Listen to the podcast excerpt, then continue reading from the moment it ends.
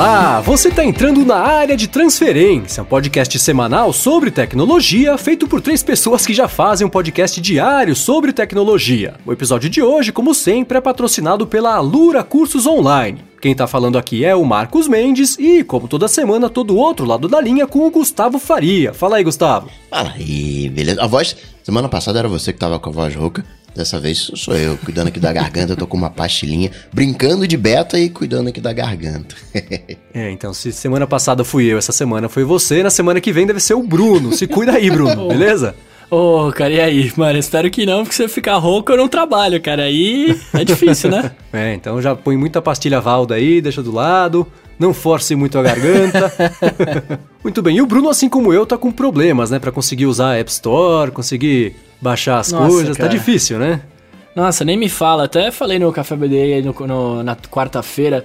Eu demorei singelos aí 60 minutos para fazer um download de 170 mega, cara. E depois mais é, então. meia hora para fazer um de 4 mega. Isso é, é, é, um absurdo, né? É, e a hora que você falou isso, chamou a minha atenção porque eu passei, né? Saiu às 4 da tarde na terça-feira o beta do iOS 10.3 e eu passei a tarde inteira, aí a madrugada, aí o dia seguinte tentando baixar, ainda faltavam 20 horas até que eu comentei no Twitter, eu tentei ativar o. Eu ativei o Tunnel Bear, né? Que é o serviço de VPN que eu uso, e passadas as 24 horas tentando baixar e mais 20 de previsão, isso tudo caiu para 5 minutos para baixar. Aí deu pra ver que tinha alguma coisa errada. E pelo que parece, né, conversando com as pessoas e tudo mais no Twitter, é alguma coisa entre a Apple e a Vivo. Vamos ver se. Vamos torcer pra hora que sair esse episódio já tá resolvido isso. Mas se não estiver e você estiver demorando para baixar as coisas, a culpa provavelmente é essa. É algum, algum bloqueio aí de sinal que está acontecendo entre a Apple e a Vivo e os servidores não estão segurando e tá ficando meio capenga a conexão. Tem que ter uma VPN só para fazer download de aplicativo. É, então, né? É um problema. Eu, eu abri aqui a App Store porque eu desligo o, o, número de notificações de atualizações da App Store porque eu não quero saber. Se ela atualiza sozinha, se colocar um 3 ali, só vai me fazer ter vontade de ir lá e atualizar manualmente, né? Então eu tiro. Então aí eu fui na App Store, abri agora e tinha 16 apps para atualizar, que faz dias que não atualiza nada, justamente porque não consegue fazer a conexão e tudo mais. Ai ai ai, viu? É, não, isso é triste, né? Porque a Vivo tá com a polêmica do bloqueio da internet aí, né? E agora os caras estão com esse negócio de a gente não conseguir. Quem tem Apple, né? Pelo menos não conseguir atualizar as coisas, não conseguir fazer download, cara. Daqui a pouco rola debandada em massa aí. É, então. Veja pelo lado bom. Se você não consegue baixar, não consome dados, aí você não atinge o seu limite. Olha só. Resolvemos o problema, então. Bom, muito bem, vamos começar aqui direito, né? Vamos falar sobre follow-up de coisas que a gente comentou na semana passada. E eu queria dar uma dica, né? O primeiro follow-up é uma dica, na verdade. A gente comentou sobre a debandada de executivos da Apple, né? E o Chris Latner, que foi o pai do Swift, fez toda a parte de LLVM também e tudo mais, vinha trabalhando com, com essa parte mais, mais cabeçuda, né? Mais de programação mesmo ali dentro da Apple ele participou do Accidental Tech Podcast, que é o ATP, um podcast de tecnologia e mais especializado também em Apple, que é bem famoso lá nos Estados Unidos, e participou para falar sobre o passado do Swift e sobre o futuro do Swift, né? Então, para quem é programador e quem gosta bastante de, de, de, de, desses assuntos bem específicos mesmo, né? Eu, eu ouvi o podcast porque eu acho interessante é, sempre que alguém da Apple fala, eu gosto de ouvir para saber, né? É uma espiadinha ali por trás da cortina, mas eu confesso que 80% do tempo eu fiquei boiando, não entendi o que eles estavam falando, porque são coisas bem específicas. Mas se este é o seu caso, pega o link aqui na descrição e ouve o episódio porque é interessante. Ele não legal. fala nada sobre, né? A Apple mesmo ali, porque não pode, até contratualmente não deve poder falar. Nem da Tesla, né? Que não começou a trabalhar lá ainda. Mas ainda assim é interessante para quem gosta de de programação e, e, mergulhar nesse tipo de assunto. Bom, seguindo, o segundo follow-up aqui é em relação a outra discussão que a gente teve se existe espaço para novas redes sociais, né? Tem rede chegando agora, tá tudo meio dominado aí pelo Facebook, o que o Facebook não tem ele copia e mata aí quem apareceu com ideias originais e tudo mais. E o Henrique Silvério falou: pô, vocês não falaram sobre a Hello, né? Que é a rede social nova do criador do Orkut e tudo mais. Vocês mexeram nessa rede? O que vocês acharam dela? Eu instalei, né, por convite e tal, instalei, mas uh, não me pegou, não tinha punch. Cara, eu entrei no. Eu não cheguei a instalar, mas eu entrei no site para ler lá. E... De novo, eu acho mais do mesmo assim também. É, é, muito da. Pô, expresse suas paixões, fale com pessoas. Cara, isso aí todo mundo já faz. Tem Facebook, Twitter, já tem um monte de coisa, né? Eu, eu, eu não consigo enxergar mais uma coisa dessas. entrando, né, assim, no mercado. Eu nem lá. baixei, na verdade. Quando eu vi também rede nova, convite, não sei o que lá, me deu uma preguiça. Mas eu acho a proposta dele. Ele deu um. Ele participou de um outro podcast do Recode, dando uma entrevista para Kara Swisher falando sobre essa rede. E a proposta é interessante, né? Ele quer unir as pessoas por interesses mais do que fazer uma rede social só com seus amigos. Então, pessoas que gostam de fotografia participam de uma espécie de grupo, vão se, se organizando ali, se encontrando e que gostam de outros hobbies também, né? Evidentemente. É, é, mas acho que essa foi é, é, a proposta dele. Eu achei interessante. Ele queria ressuscitar as comunidades do Orkut. É, então. É, basicamente, sim, né? é. eu acho que sim. É, ele, o, o Henrique falou, ah, parece fraquinha, mas quem sabe com o tempo, né? É, eu tive a mesma impressão, assim. Vamos ver daqui a um ano se a Hello ainda existe ou se ninguém lembra dela. Mas a intenção é boa, tem que ver se se sustenta. Uma que eu achei, não chega a ser uma plataforma de rede social, mas uma plataforma de blog mais interessante, porque hoje, se você quiser postar alguma coisa, você quer colocar alguma coisa na internet, obrigatoriamente você tem que ter uma conta em algum lugar. Você tem que ter uma conta no Medium, você tem que ter uma conta no Facebook, uma conta no Twitter. Agora, o Telegram fez aquele Telegraph que permite que você quer escrever alguma coisa, vá lá, escreve, pronto, sem conta, sem nada.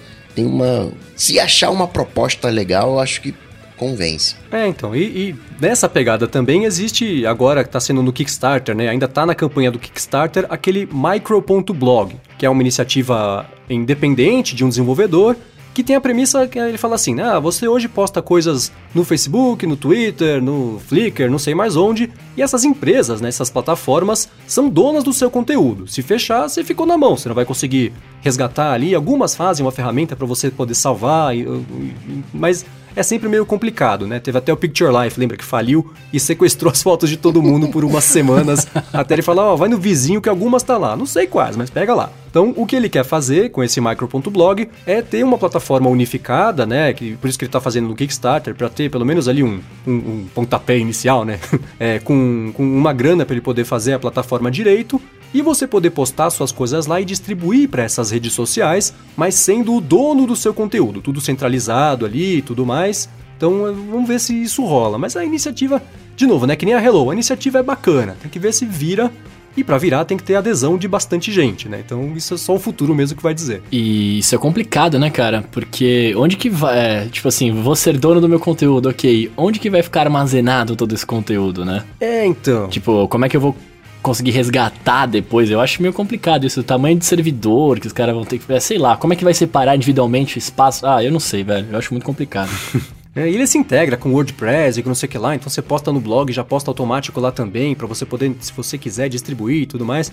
Mas ainda, assim, eu já vi algumas entrevistas sobre isso, matérias sobre isso, e ninguém conseguiu sentar, destrinchar o negócio e explicar bonitinho para todo mundo entender. Tá uma coisa meio confusa ainda, mas tá todo mundo muito empolgado com isso, então em algum lugar aí tem uma ideia que pode virar, então vamos ficar de olho nesse também. Muito bem, fechando aqui o follow-up, tem, a gente falou sobre privacidade, né, até onde vale a pena você abrir mão da sua privacidade para receber alguns benefícios e tudo mais, e no final da semana passada, no começo dessa semana, estourou aquela polêmica do aplicativo Meitu, né, que deixa a foto bonitinha ali, meio, meio uma, uma estética meio japonesa ali, toda colorida, mas por baixo dos panos ali, especialmente no Android, que dá mais acesso a esse tipo de coisa, eles pegavam todos os dados que eles conseguiam dos clientes e para iPhone quem tinha jailbreak também entrava na roda, ele ficava checando para ver se a pessoa tinha jailbreak e tudo mais. Então teve aí de novo, né, a pessoa trocar o benefício de ter a foto com o olho um pouco maiorzinho e colorida e uma maquiagem ali aplicada digitalmente, trocando esse benefício por, pela perda da privacidade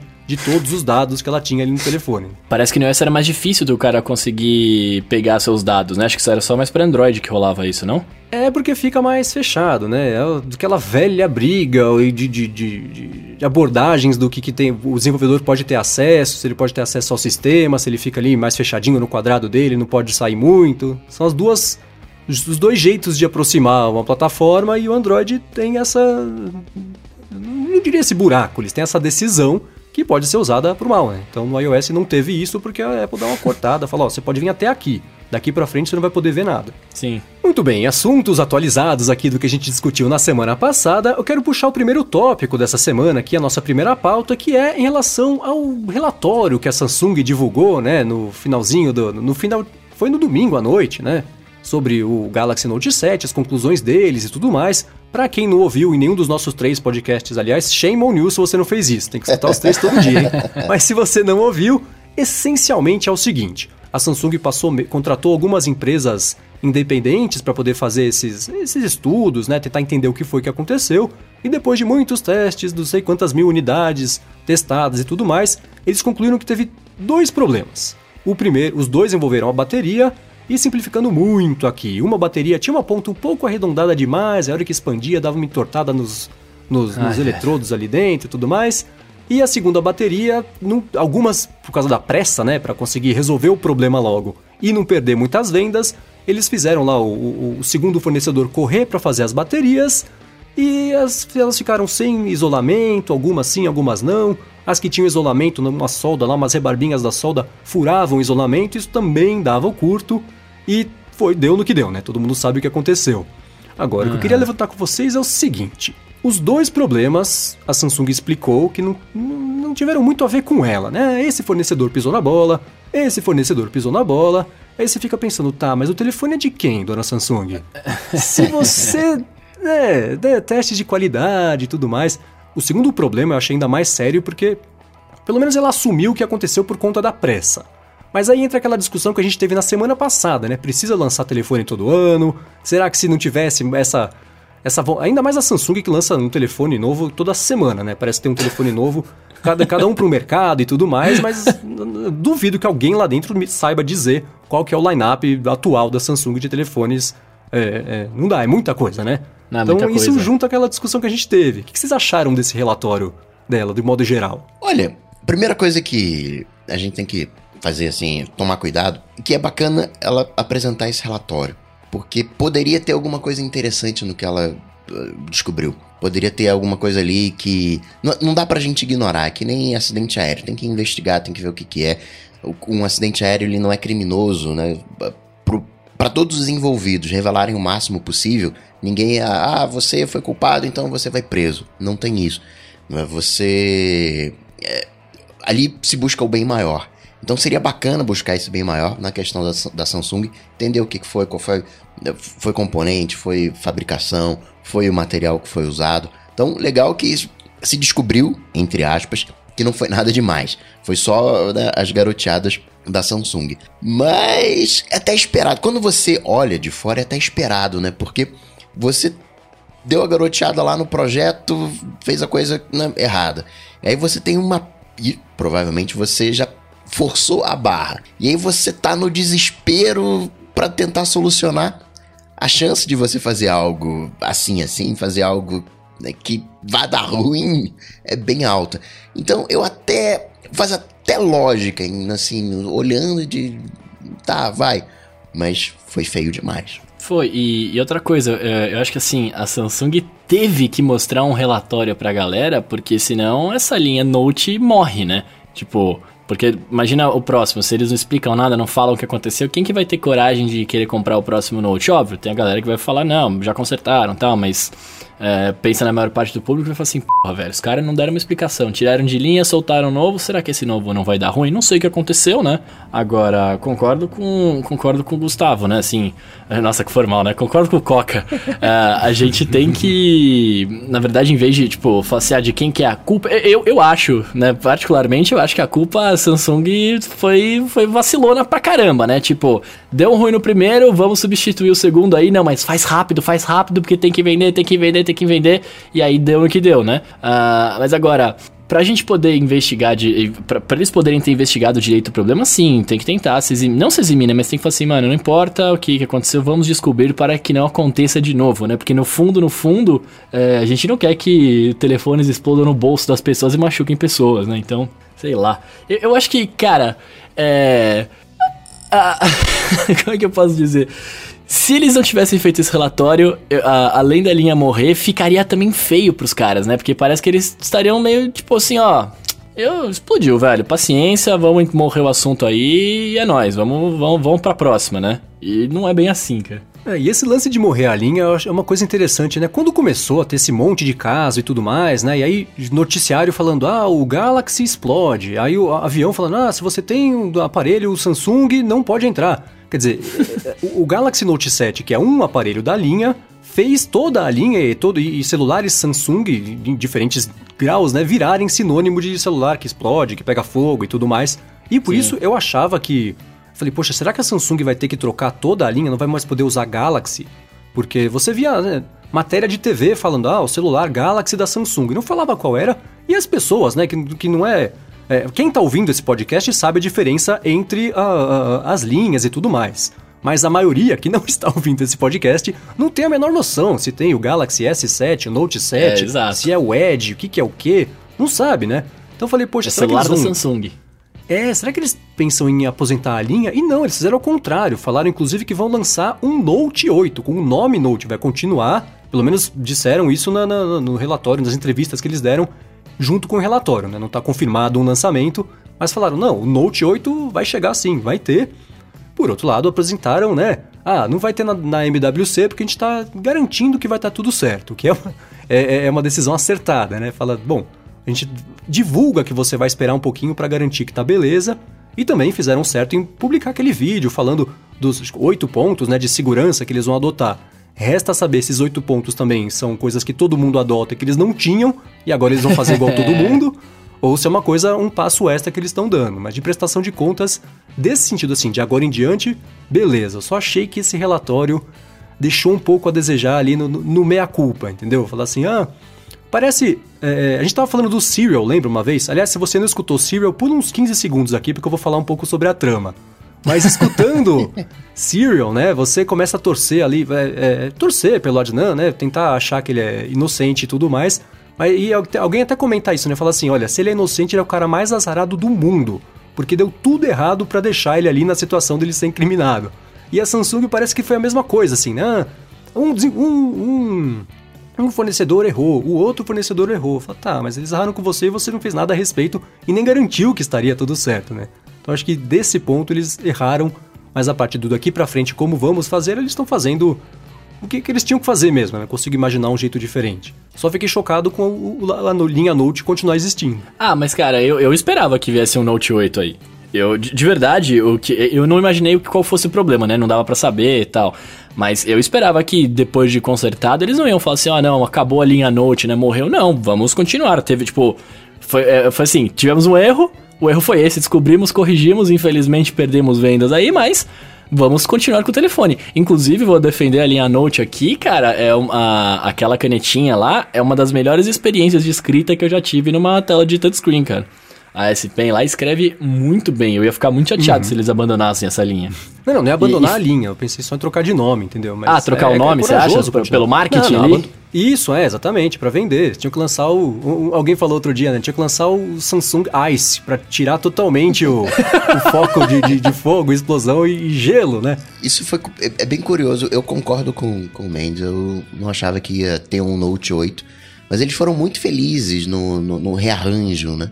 Eles se saíram muito bem. Eu acho que eles se saíram. Engraçado isso, mas acho que eles saíram é, capitalizados desse, desse problema. Acho que não foi de todo ruim pra Samsung, não, sabia? É, eu não sei. Quando eu falei de abandonar a linha, é isso, né? Trocar o nome. É óbvio que teriam aparelhos, existiriam aparelhos novos de lançar, né? Uma evolução da linha, mas eu achava que o nome, só Note, talvez pudesse ser abandonado, que seria, acho que era, seria a regra mais óbvia do marketing ali que eles não seguiram e vamos ver se, se vai rolar, porque né? é corajoso apostar nisso depois de todo esse problema. É, e, e, voltando um pouco para a linha da culpa aqui, né, é só importante deixar claro, né, que você falou que ficou parecendo meio que eles jogaram pro fornecedor ali e tiraram a culpa. Eu concordo com você.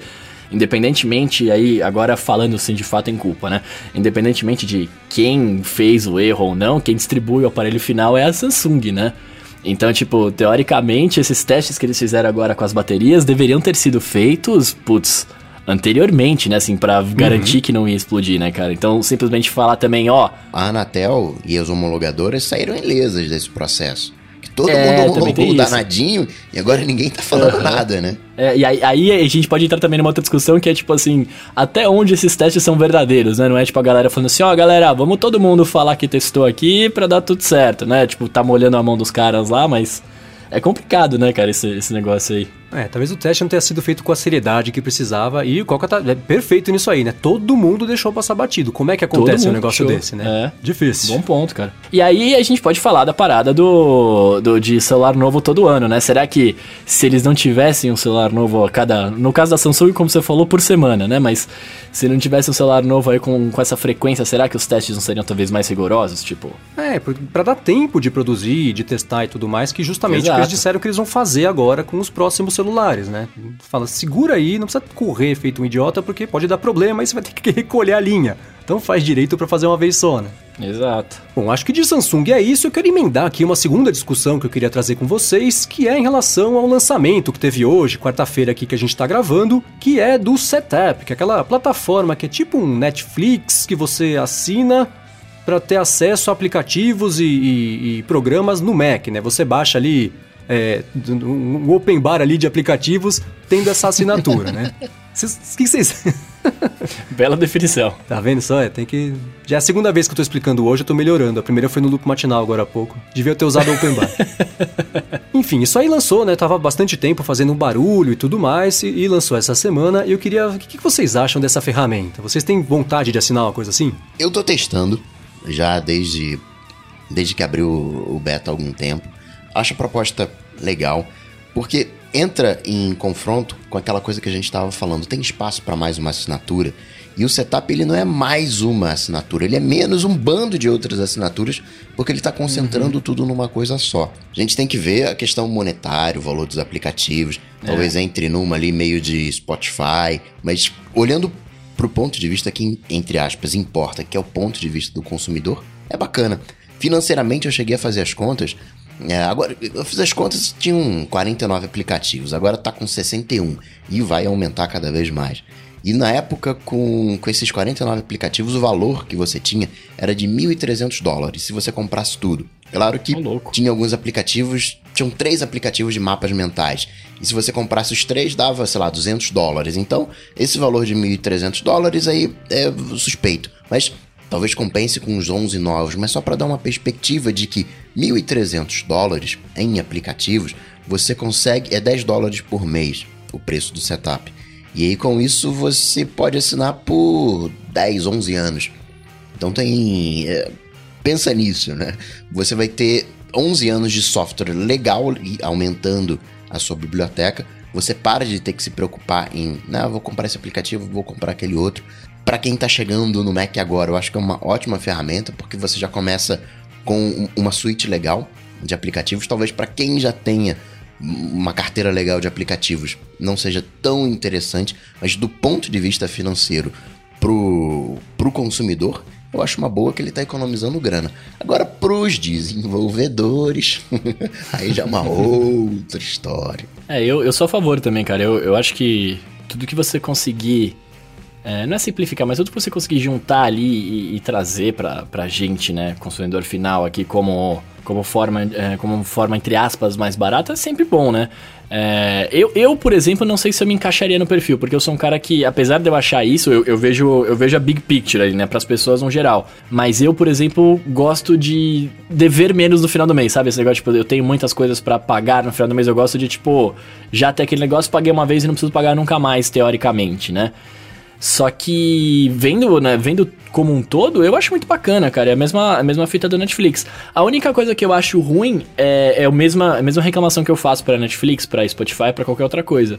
Se por algum motivo você deixar de pagar o serviço, né, você acaba perdendo ali o, o- tudo que você tinha, né? Tipo, você não pode mais aquele aplicativo até você pagar de novo.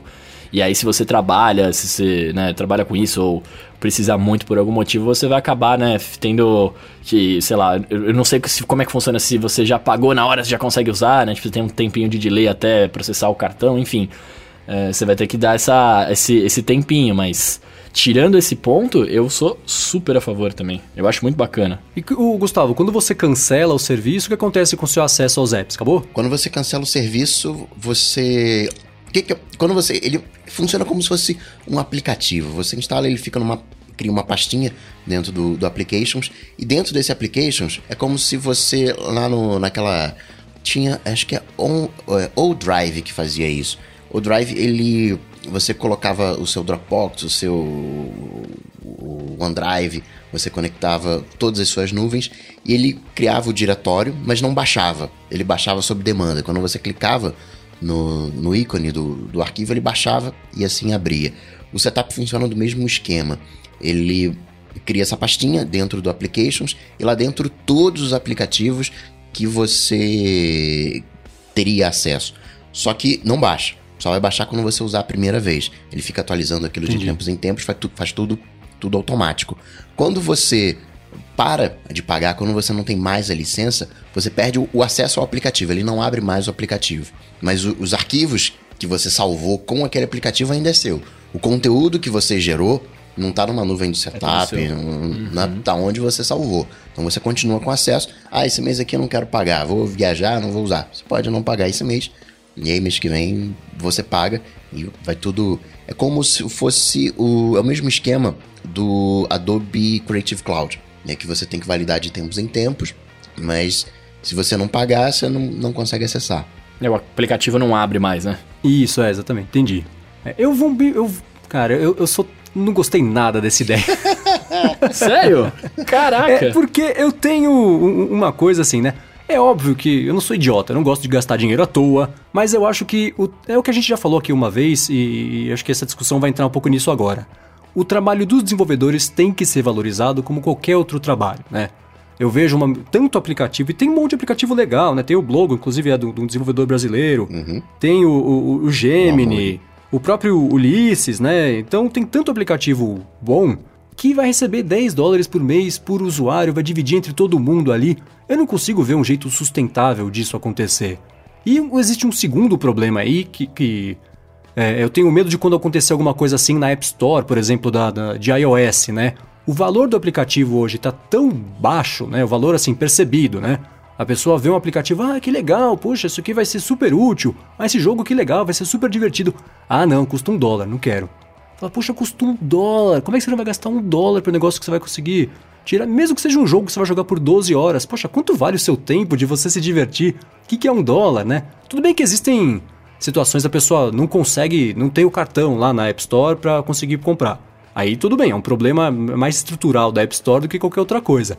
Mas eu já vejo o valor que as pessoas dão para aplicativo, uma coisa tão baixa, que agora você diminuindo ainda mais o valor e colocando hoje, né, 60 aplicativos custando 10 dólares por mês, eu acho que isso cria uma nova que eles chamam em inglês que é o race to the bottom, né? O, a, é o, a corrida para conseguir, não a corrida, né? A competição para conseguir entregar o melhor produto pelo menor preço. E nesse caso já é quase de graça e vai ser menos ainda do que quase de graça agora. Por isso eu, achei, eu acho essa ideia de, de Netflix de aplicativo é muito boa para o usuário. Mas se o usuário quer continuar tendo acesso a bons aplicativos, o desenvolvedor tem que ganhar dinheiro com isso, né? Porque ele tem que comer. É, eu não sei se eu já falei isso aqui uma vez, que, que a analogia que eu faço, né? A pessoa é, é, trabalhar, ela trabalha, faz a mesma coisa todos os meses, né? Aí chega no final do mês, imagina o seu chefe falar assim: escuta, não vou te pagar esse mês porque você fez o mesmo trabalho do mês passado, porque eu vou te pagar de novo, né? Então acho que tem um pouco disso, assim, né? Isso entra no lance das assinaturas dos apps e tudo mais. Mas é, eu, eu vejo cada vez uma resistência cada vez maior do galera em pagar, em, em tirar dinheiro do bolso mesmo e bancar bons aplicativos. E acho que esse aluguel de aplicativos, esse Netflix, esse open bar aí de aplicativos, coloca ainda mais em risco esse valor percebido que já é tão baixo para os desenvolvedores. Pois então, isso é. O valor percebido é, é, é tretado mesmo, porque você vai numa cafeteria lá, toma um café, paga 5 reais, se não mais, se for de repente aqueles cafés né, especiais. E aí você não gosta do café, acabou. Mas, ah, pô, não gostei desse café, você vai embora, nunca mais volta ali. Agora, quando você compra um aplicativo de um dólar, e vamos assumir que seja o mesmo valor do cafezinho, e aquele aplicativo ele te engana, você não gosta, ele é feio, ele não funciona. Você vai lá, faz review de uma estrela, você faz um, sabe? Você, claro, é para fazer review, é para avaliar, mas a proporção é diferente. Né? Eu sinto que tem isso. Porque hoje eu acho, Marcos, que aplicativo virou entretenimento. Aplicativo hoje, um joguinho ou qualquer coisa do tipo, um. Ah, tem aqui aplicativo do Twitter que eu vou acessar aqui na rede social. É um tempo que você passa como entretenimento, é, tem o mesmo valor, bem entre aspas, que uma música, tem o mesmo valor que um filme, que uma série. Então, na minha cabeça, parece natural isso acontecer. E fora que hoje a gente sabe que o modelo que está dando mais ou menos certo para os aplicativos, até porque a galera não quer comprar, é o freemium. Ó, tá aqui de graça, vai visualizar um, uns anúnciozinhos aqui e eu vou ganhar um trocadinho, que é melhor do que nada. E se você curtir o aplicativo, você vai lá e compra. Esse é o modelo que tá todo mundo adotando hoje em dia. Então parece que os, os desenvolvedores eles já não estão ganhando tanta grana assim. Eles já estão dispostos a dar o seu produto de graça. Se você considerar que hoje, hoje, né, mais para frente, você, no, na ponta do Android, você tem o Instant Apps, que vai permitir que você rode o aplicativo da nuvem sem precisar instalar. Se você considerar que já tem algumas iniciativas de streaming de aplicativos para Android, você vê que a gente está caminhando para lá. Eu vejo, parece um movimento natural. Parece, oh, não, vamos. E aí os desenvolvedores, eu vou ficar sem nada mesmo? Deixa eu me agarrar aqui nesse streaming, que pelo menos eu não vou ganhar muita coisa, eu vou ganhar vamos supor que seja proporcional 1 sobre 60, né, 10 sobre 60 por mês, mas eu estou ganhando 10 sobre 60 de mil, dois, três mil usuários. Deve ter um. Deve ter uma galerinha que compra a ideia. É, e mas, pelo menos ajuda alguma coisa. É quase como se fosse anúncio. E também, né, tem, tem o fato que assim, a gente fala de aplicativo aqui porque é o core do nosso podcast, né? Tecnologia e tal. Mas Uh, isso foi uma coisa que aconteceu, por exemplo, na indústria da música, né, cara? Uh, quando começou a sair os serviços de assinatura aí, o MP3, inclusive, os caras falaram assim, pô, mas o meu trabalho não vale, vai, vai valer um real uma música, não sei o que, é a mesma pegada, né? É, antes você pagava, pelo menos aqui no Brasil, né? Você pagava aí seus 30 reais, 40 reais um CD. Hoje você paga 15 reais por mês e você tem uma porrada de música. Acaba entrando na mesma coisa, né? Essa parada, tipo assim, ah o desenvolvedor precisa comer, todos os produtores de conteúdo, digamos assim, também precisam, né? É, concordo com o Gustavo, eu acho que é uma coisa que está caminhando para no futuro ser isso, né? Todas, inclusive, é, a gente está falando agora do, desse, desse, setup aí, mas a Adobe, por exemplo, de novo, ela já faz, já, tá, já faz isso, né? Há algum tempo, assinatura dos aplicativos, em vez de você comprar. Eu acho que, na verdade, se você parar para pensar, a, a, o cara que compra o aplicativo porque ele precisa daquele aplicativo para trabalhar, por exemplo, ele vai continuar comprando, né? A diferença é que talvez você dê uma oportunidade, que aí eu, eu tento enxergar pelo lado mais positivo, né? Você dá a oportunidade da pessoa que talvez não experimentasse aquele aplicativo porque ela não, não teria porquê, mas sei lá, é, tem, tem vontade. Vamos fingir o Photoshop da vida aí. O cara gosta de mexer com imagem, mas ele não pagaria o preço do Photoshop. Como ele pode alugar né, teoricamente, pelo mês ali, ele fala, pô, deixa eu experimentar pra ver como é que é, gosta e às vezes acaba comprando mais pra frente, sacou? É, a gente não pode esquecer também que a maior parte das pessoas não, não entende necessariamente uh, para que que serve algum aplicativo no geral, né? Tipo, ele não, faz essa, essa discussão que a gente tá tendo aqui agora, por exemplo, né? Os caras falam, ah, aplicativo, velho, por que eu vou pagar isso no aplicativo? Que é a mesma pessoa que fala, por que eu vou comprar uma música, né? Eu tenho amigos que ficaram malucos comigo quando eu falei que eu não tava mais pagando Spotify, por exemplo, porque eu pagava um negócio mensal que às vezes eu não usava, porque como eu escuto muito podcast, por exemplo, tem semanas que eu não ouço música. Saca? E quando eu paro pra ver música, eu quero ver música que eu gosto, que eu já conheço tal. Tem, tem vezes que eu não vou buscar músicas novas, né? Então eu falei, cara, parei de pagar. Já tenho uma série de músicas que eu já tinha antigamente, tinha comprado, enfim. E se eu quiser agora muito ver uma coisa nova, naquele mês eu vou lá e compro, né? Um CD. Né? Tipo, eu consigo conhecer a música de outras maneiras. E depois, se eu quiser adquirir para ter, para mim mesmo, pra ouvir quando eu quiser, eu vou lá e compro, né? Então, é, é, não, eu não precisaria dessa assinatura, mas. É, é, é, o mesmo raciocínio, né? Tipo assim, por que, que você vai comprar uma música? Por que, que você vai comprar um aplicativo? Cara, porque você gosta daquilo, porque você usa aquilo, né? Porque você quer ter aquilo para sempre, entre aspas, né? Eu sei que no mundo virtual é difícil, porque eu inclusive perdi músicas por conta da política da Apple, né? Mas enfim, isso é outra história para conversar. Eu super entendo esse, esse pensamento do Marcos, mas uma das coisas que eu me policio uh, é que a gente gosta de evolução, a gente está em tecnologia, a gente gosta de evolução. E às vezes a gente tem determinados pontos cegos que a gente se trava. E a gente gosta de aplicativos e quer ver o mercado de aplicativos crescendo. Mas isso me lembra um pouco o que aconteceu, o que está acontecendo com os jornais, com a mídia tradicional, com todos os outros meios. E eu acho que seria ingenuidade que isso não acontecesse no, no universo dos aplicativos. Qual a solução? Não sei, mas a gente vai ter que dar um jeito, a gente vai ter que descobrir. Né? O, o, o músico ele está tendo que se reinventar. Né? O músico, antigamente, ele fechava lá com uma gravadora e, e pronto, se fizesse sucesso, ok. Hoje, esse, isso está mais distribuído. Você não tem mais, grande, entre aspas, grandes músicos que ganham aquela bolada gigantesca. Uhum. Tá mais dividido. vão sobreviver de shows, como é que o desenvolvedor né, vai fazer um show para sobreviver? Tem problemas ali, né? eu sei, mas é, eu vejo a tecnologia como uma força da natureza e não tem como você frear, não tem como você falar, não, não vai, é, você se rende. Né? Então eu vejo o setup algo assim, é uma força da natureza que vai acontecer. Quer a gente queira, quer não, vai acontecer. A questão é como usar, como não, como ter essa força da natureza e não perder os aplicativos. É isso que vocês disseram agora há pouco, né? De o, o aplicativo no fim ele é consumido como uma música, né? entretenimento e tudo mais. É, eu concordo 100%, né? Você vê, o pessoal quer sempre dica de app, dica de app. Não importa a dica que você der hoje, semana que vem, esse, a pessoa vai querer dica de app de novo, nem lembrou do que baixou, não, não existe esse valor, né? De tudo bem que, que não dá para tratar todo o aplicativo como arte. Uhum. Mas é que eu, eu comentei, né? Você precisa do aplicativo, então a pessoa que está fazendo o aplicativo tem que ter motivo para continuar fazendo isso.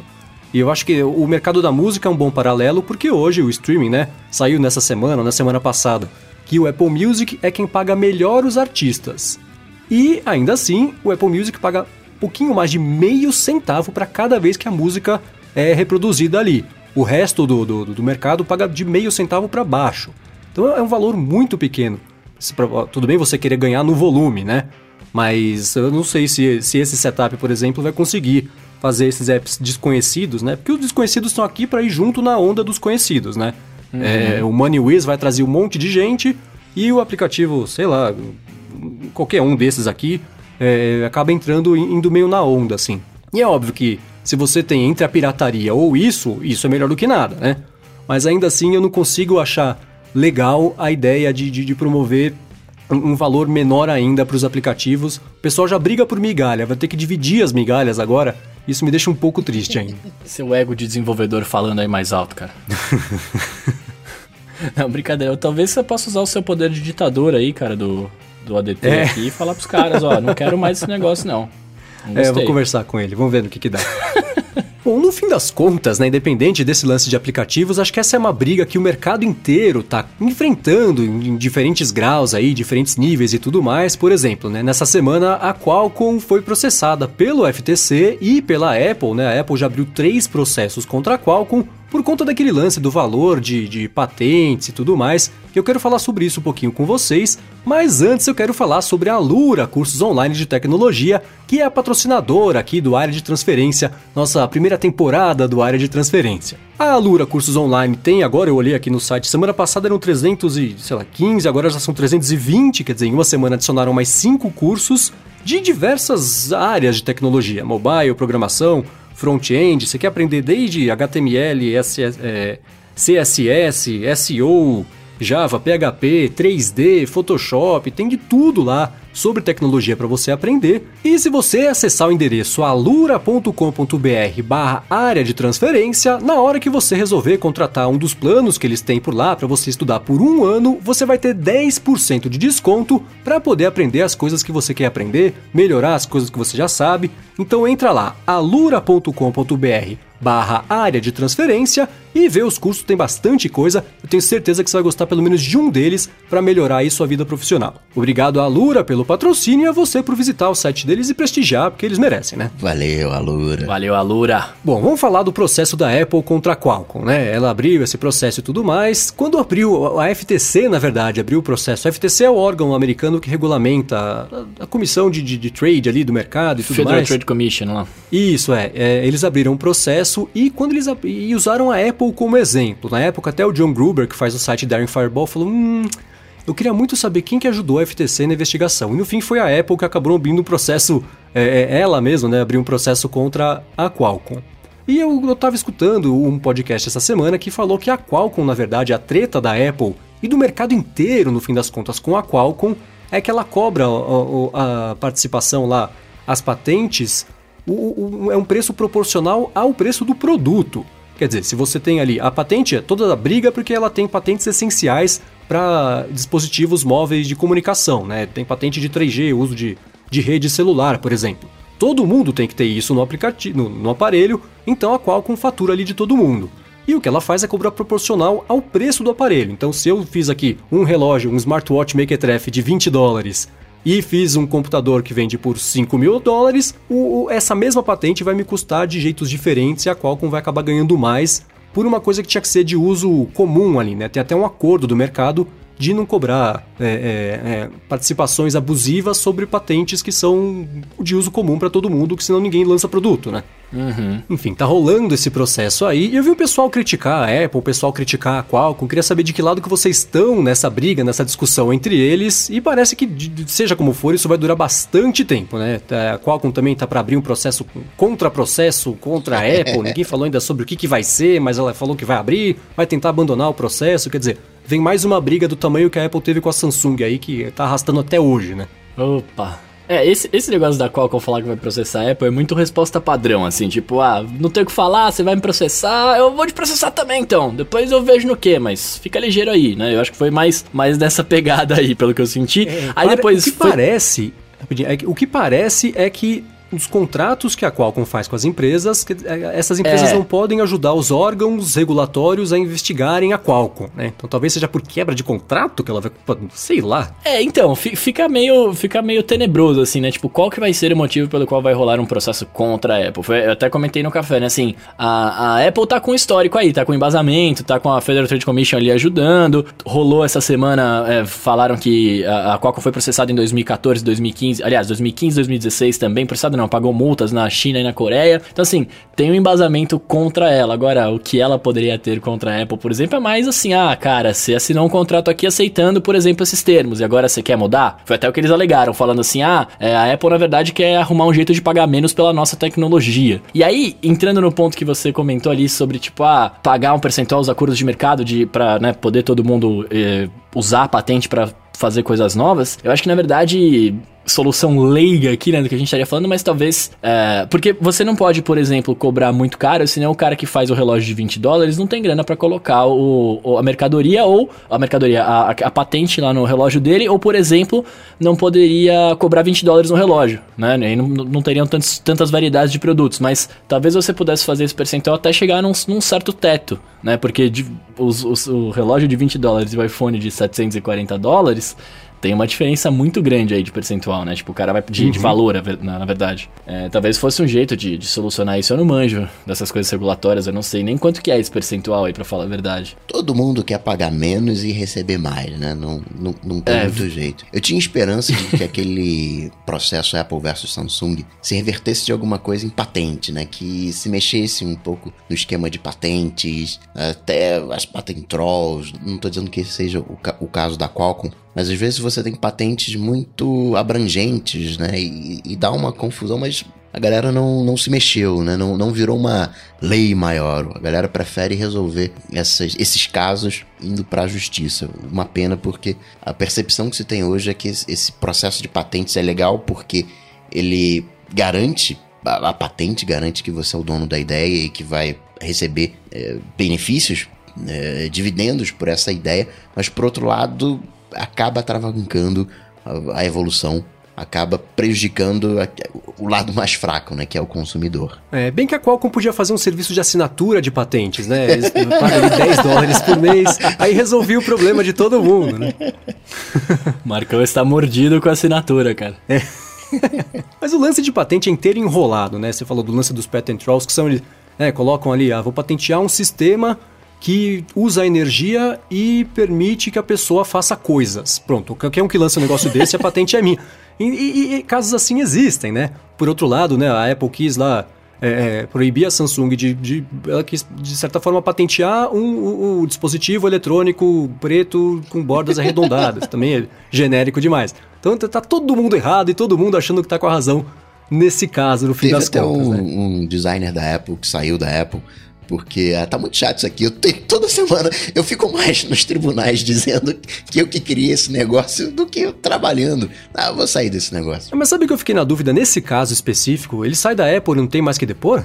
O nome dele tá no documento, né? Ele teria que, não, que prestar que, mesmo assim. tem, né? É, então, achei estranho isso aí. Mas ele não trabalhando pra Apple vai defender quem? É, né? Não vai deixar de. o salário não vai deixar de vir.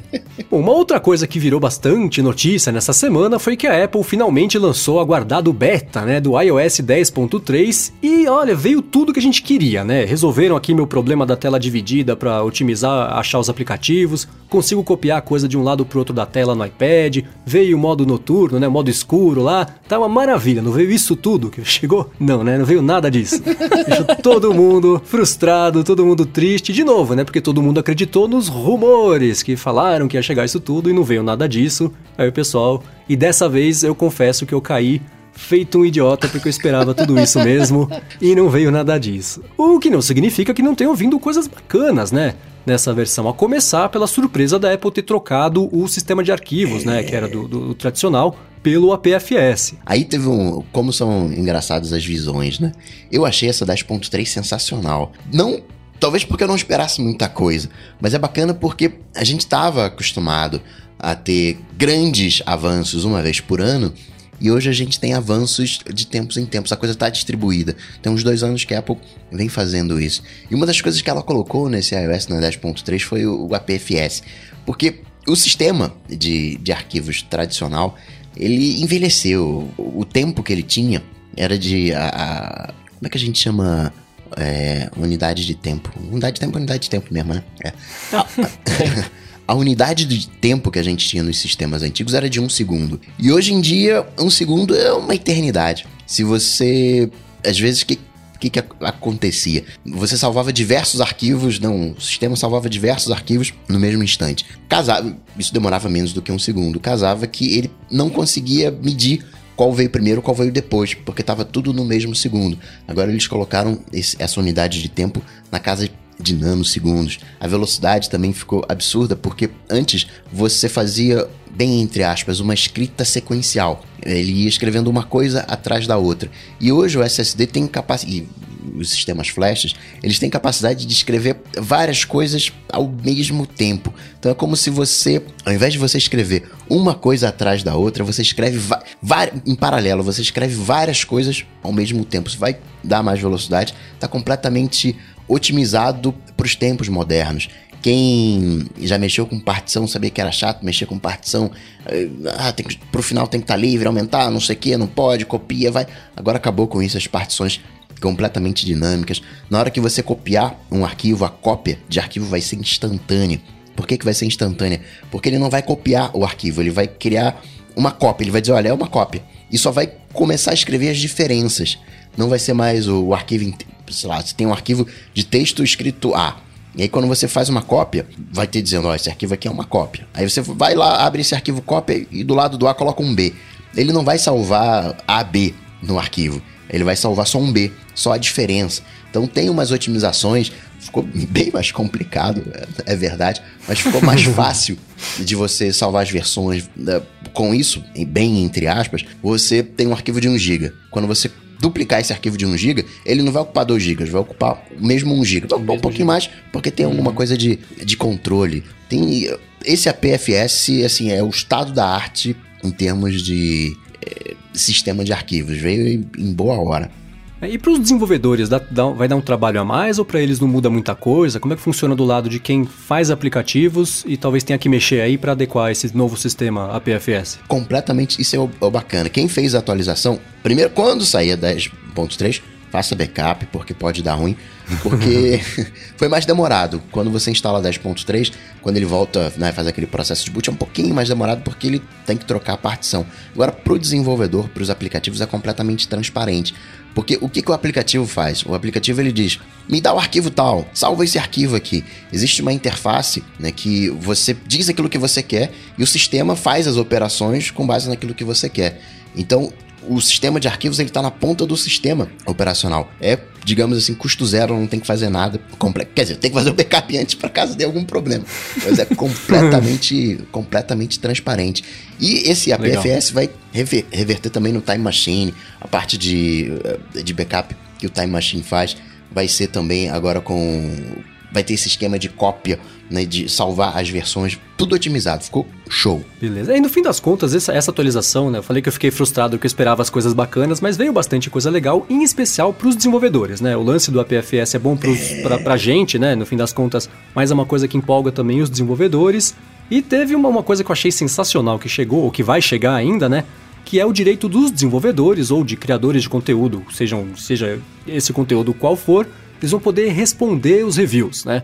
Pessoal, eu, eu até brinquei no loop matinal que o pessoal é corajoso para deixar review, porque sabe que vai falar para o mundo e a pessoa que está sendo ali avaliada não vai poder se defender. É, isso eu acho bacana porque, primeiro, né, cria essa via de mão dupla de uma conversa é, a pessoa talvez saiba que ela não vai poder só falar que o desenvolvedor é feio, chato e bobo, porque é, é, é vai poder ouvir uma outra coisa de volta. E, e, acho que isso começa a ajudar um pouquinho a, a mudar e, e a devolver para a App Store a utilidade que os reviews têm, né? Porque hoje o pessoal usa o review como se fosse assistência técnica.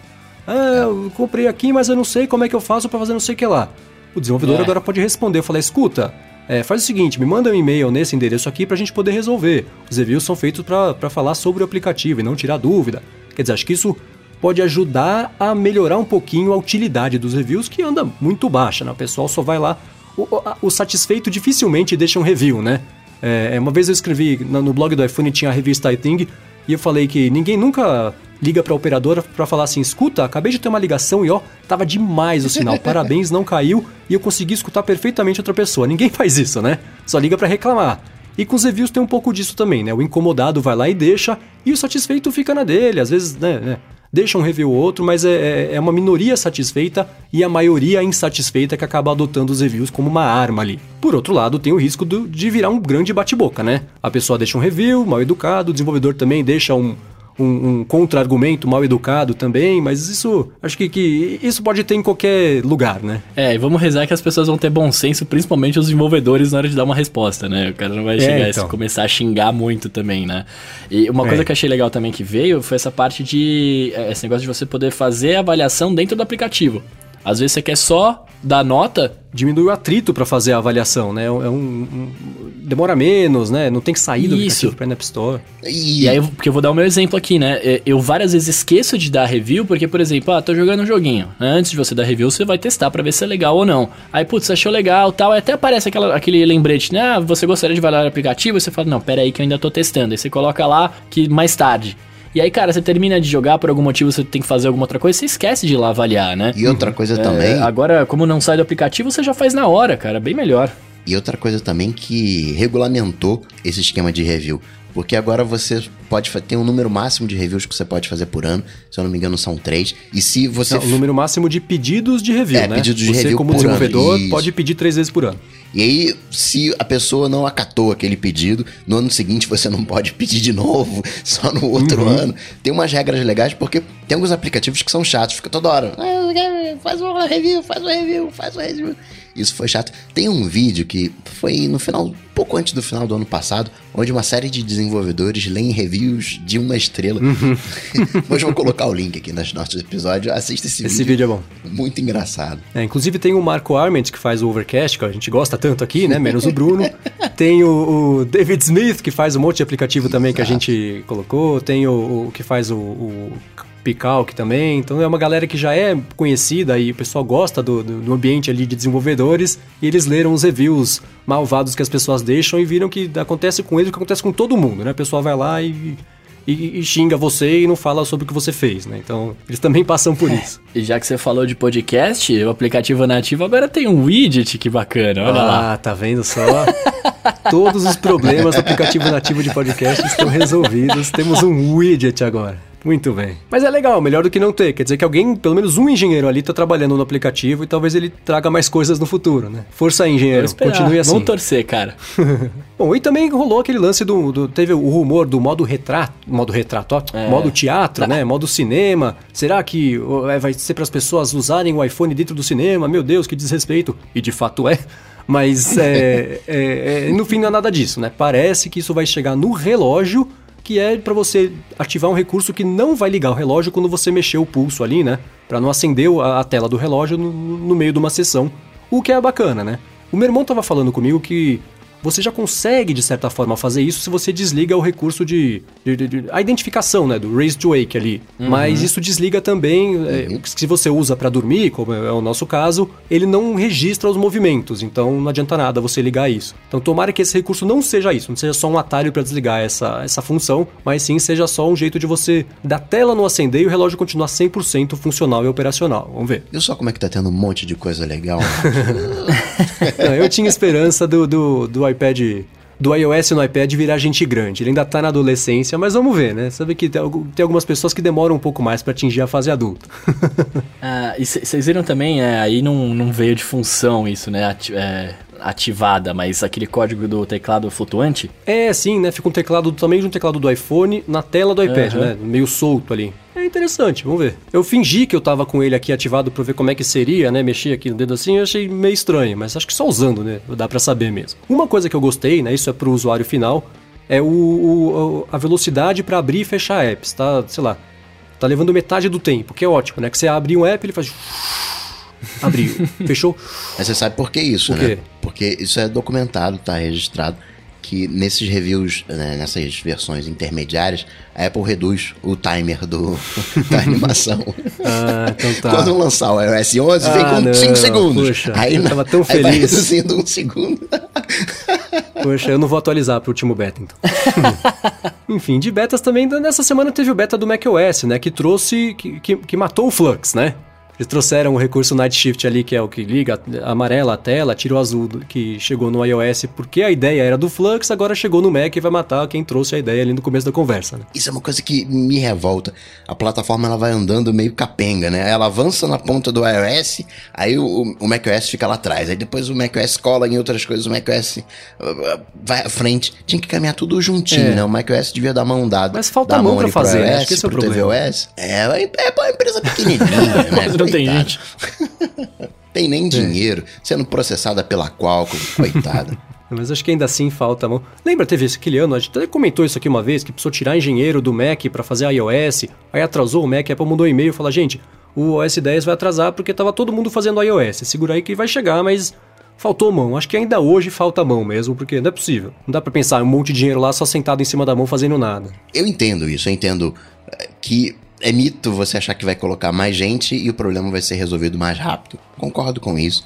Você tem equipes pequenas, né? Tem uma equipe aqui que cuida só disso, aquela equipe dali é pequena e vai faltar mão. Mas é uma coisa que eu não posso aceitar. Eu entendo isso daquele desenvolvedor fundo de garagem. Eu entendo isso daquele desenvolvedor ali, uma software house, que tem ali uma equipe de 12.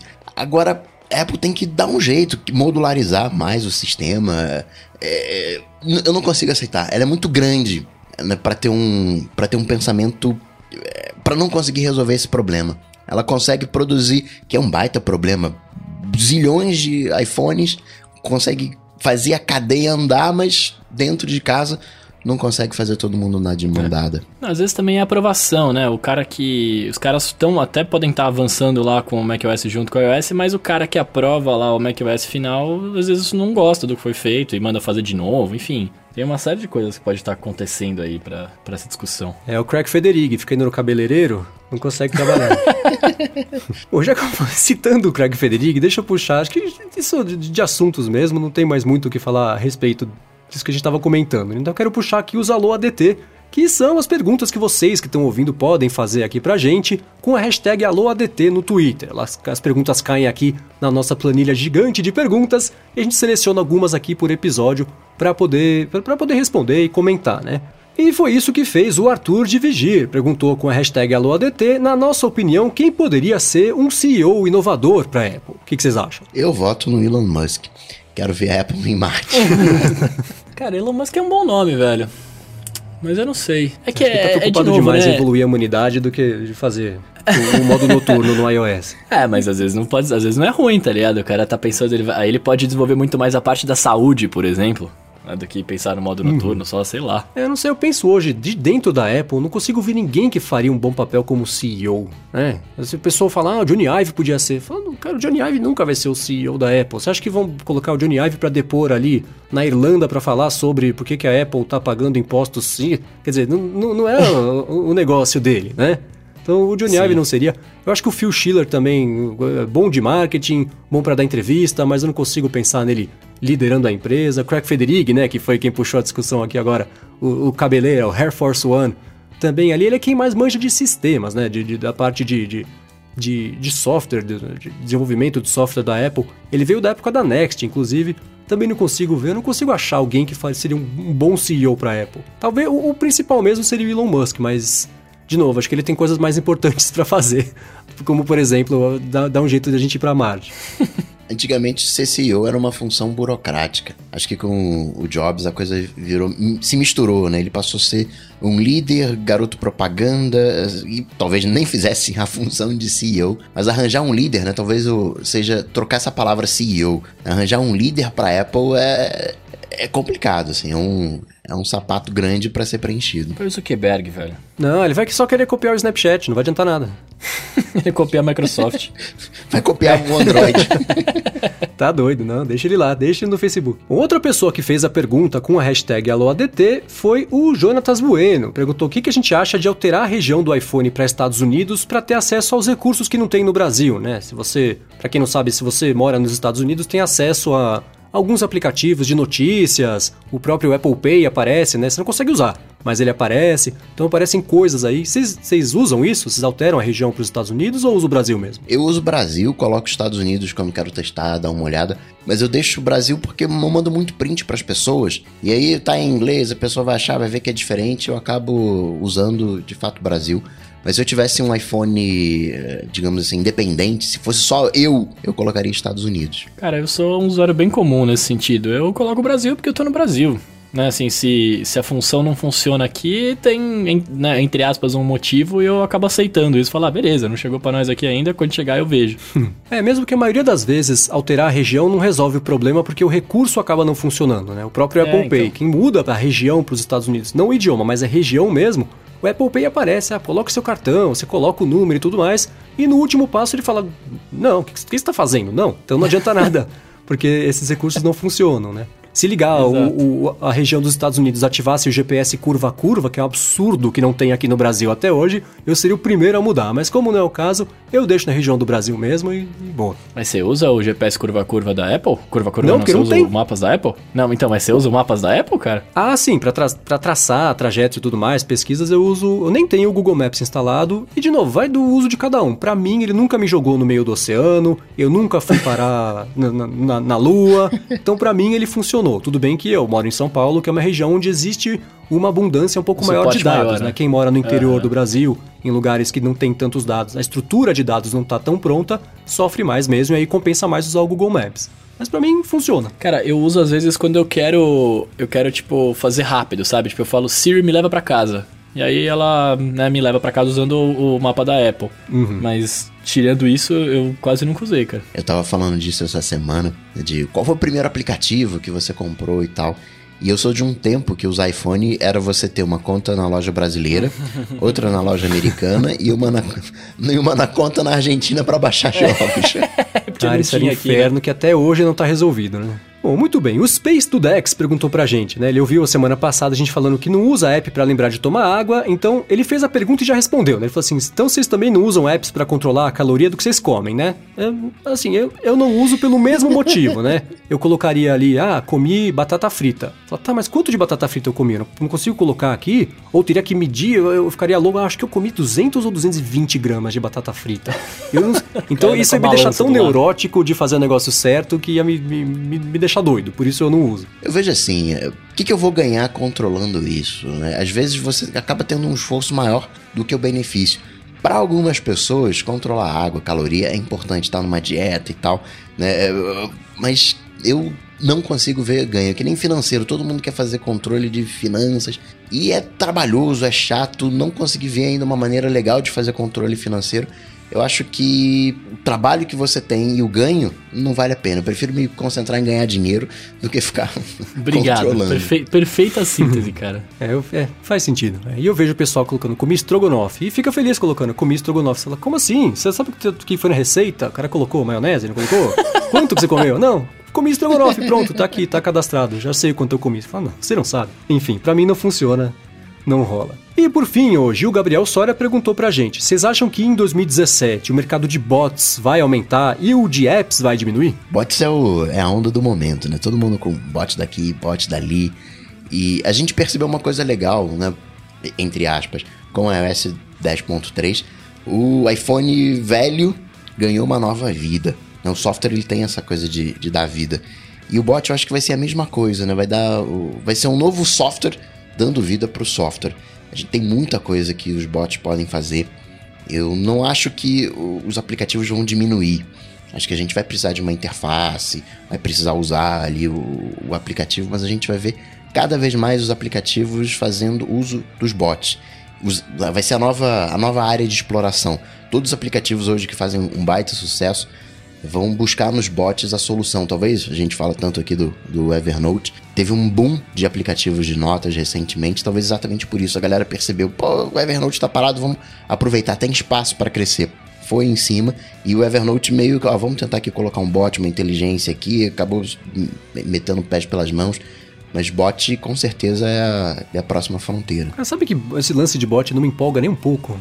Até Nossa, hoje não vi. Não, eu, eu acho a ideia é muito legal, mas no fim do ano passado, todo mundo, Skype lançou um monte de bot, todo mundo falando de bot. Você não vê mais essa discussão, né? Acho que tá faltando achar o jeito certo de tornar isso útil para fazer o, o, isso engatar. Então, se eu hoje tivesse que prever, se tivesse que cravar alguma coisa, eu ia cravar o contrário. Não sei se o mercado de bots vai evoluir, mas eu acho que o mercado de apps tem, vai aumentar mais do que o mercado de bots. Eu não consigo ver assim. Você, no processo de publicação do Loop, e também do área de transferência, você não faz as automações? Faço automações. Você já é um usuário de bot, é que ainda não tem um bot para sua função. Mas acho que vai chegar um dia que a gente vai chegar e vai falar, publica o, o, área de transferência e a coisa vai acontecer. Tudo aquilo que você faz manualmente, magicamente vai, vai ser publicado com todos os links, com tudo. A, a, a, gente ainda é muito. segue muito um, dois, três, quatro. Não tem aquela. A gente tem um. Quando a gente pensa publicar o área de transferência, é uma sequência de, sei lá, 20 uhum. passos que a gente poderia automatizar. Acho que o bot ele vem. É que precisa de uma plataforma. O que, que a gente vai adotar? É, agora tá no momento de abrir o, o jogo. E a gente vai ver, ah, vai ser pelo. O, do, vai ser pelo Facebook, vai ser pelo Messenger, qual plataforma que a gente vai usar, vai ser pela questão de voz, vai ser através da Siri. Eu vou pegar o meu aplicativo e no meu aplicativo eu vou programar as coisas e vou ativar pela voz na Siri. Agora que está tendo a integração, vai ser pelo Alexa. O momento que eu vejo é, é de definição, né? Tem ampliando. Obviamente vai ter uma redução, ah, isso aqui não presta, isso aqui não presta, vai ficar aqueles dois ou três de sempre e a coisa desanda. Mas acho que aí mistura um pouquinho o bot e assistente virtual, né? Consigo imaginar no futuro, por exemplo, falar a palavra mágica que ativa a Siri e falar pela, pela. A Siri não, porque ela ainda tem muito que aprender, mas os outros, vai. É, falar e eles publicarem área de transferência. Não sei se um bot faria isso, mas a, o, o, assistente virtual eu imagino que sim. Então, mas aí. Mas é que tá, a Siri, ela já é um bot. é, então é, é isso que eu ia falar o, o, o Cocker ele tá indo pra um outro lado, né? Porque, tipo, de fato, quando a gente pensa em bot, pelo menos eu, na minha leiguice aqui, eu fico pensando só no, no bot do Halo, por exemplo, que fica conversando com você ali, tipo, ah, o que, que você quer agora? Ah, quero me entreter, ah, que tal fazer isso? Tipo, e é muito mais, né? O, o que o Coca falou agora, pô, você vai automatizar esse seu processo aí, é, a diferença, isso já é meio uma coisa, isso é meio que um bot tá, poderia fazer para você, né? Tipo, você só pode, não precisa nem falar, você dá o comando lá, ah, publicar o, o área de transferência, pô, ele já pega todos os links que você tem perto ali, entendeu? Essa automatização, na verdade, seria o uso do bot, né, cara? É, mas num nível, o, o Bruno, assim. O, o, Marcos, olha só, eu percebi que depois que você grava aqui com esses dois carinhas chatos aqui, eu vejo que você faz isso, isso, isso, isso, isso e também isso aqui. Você quer que eu faça isso para você? Né? É dar um pouco mais de é, autoridade, liberdade para os bots, para inteligência artificial. A gente ainda tá muito. É, a gente nem começou a triscar esse assunto. É, acho que falta entender. A gente tem a, capacidade, mas não a compreensão do que dá para fazer com isso. Então, conforme Exato, essa tecnologia ser. for evoluindo e o mercado for atingindo a maturidade, né? Você vê, hoje é isso, né? O bot é o quê? Ah, você uh, bot de acertar o que filme que é com emoji no Google Halo. É, são coisas que estão tão muito básicas ainda para trazer essa utilidade. Se ela pode trazer. Eu só não sei se em 2017 os bots vão se tornar mais úteis do que os apps. Acho que não. Não, acho que ainda não. Muito bem, se você quiser dar uma espiada nos links todos que a gente aqui, não os bots, inseriram na descrição do episódio, você pode ver aqui no, no aplicativo de podcast ou acessando o areadetransferência.com.br barra 007. Obrigado à Lura pelo patrocínio de mais esse episódio, Eduardo Garcia também por ter feito a edição e valeu Gustavo por ter participado. Quem quiser te encontrar faz como? Eu que agradeço, sempre um prazerzão estar tá aqui. Semana que vem 008, vamos ver o que, que, que, que vai acontecer. E para me achar, super fácil, vai lá no, no google.com, bate Cocatec, que você me encontra sempre a um clique, um toque de distância. Boa. E o Bruno? Cara, Twitter e Instagram, arroba Bruno Casemiro também todos os dias ali no podcast do blog do iPhone, o Café BDI. Só você ir lá na Apple Store escrever Café BDI que estaremos por lá conversando. Beleza, eu sou o Marcos Mendes, MVC Mendes no Twitter e apresento o Loop Matinal. E eu quero fazer um pedido para você que tá escutando até o finalzinho aqui do episódio. Significa que você gosta do episódio. Então faz é. o seguinte, compartilha com seus amigos, recomenda o área de transferência para as pessoas saberem que ele existe, né? Hoje no Twitter, por exemplo, eu comentei, as mesmas pessoas que me seguem desde sempre, eu comentei e vi tinha algumas pessoas ali que falam, poxa, não sabia que estava fazendo isso. Então ajuda a espalhar que existe o área de transferência e traz mais gente aqui para nossa discussão semanal sobre tecnologia. Beleza? Então é isso aí. Mas você só pode pedir isso três vezes por ano. Ainda não está em vigor. então é isso aí, galera. A gente volta na semana que vem. Valeu. Falou. Tchau, tchau.